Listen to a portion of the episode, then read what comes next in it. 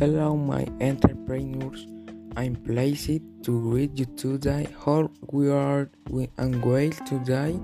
We're going to learn how to prepare our delicious 100 healthy banana cake.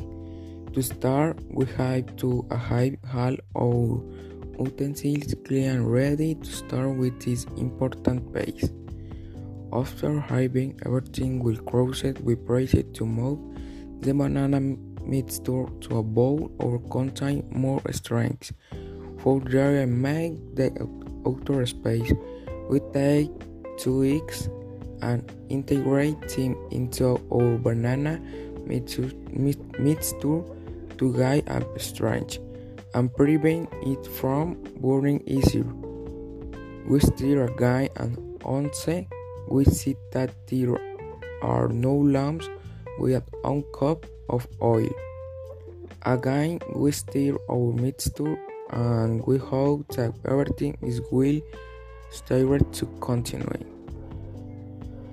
Make one cup of arena, stir again after 2 minutes and cook cocoa to have the color and flavor of chocolate and salt ginger, soda, and cinnamon powder. We are still are going to bring together those rich flavors. Once we have finished stirring, we all our pan to prevent the mixture from burning and sticking to the pan. We add a mixture and we put on a look lookout for 4 to 5 minutes. On the time pace, we turn on the stove and leave delicious cake rest, but not in fright because in the bit damage by nets.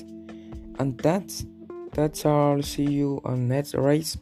Thank you. Credit to my pet Canela who stole the show. Haha.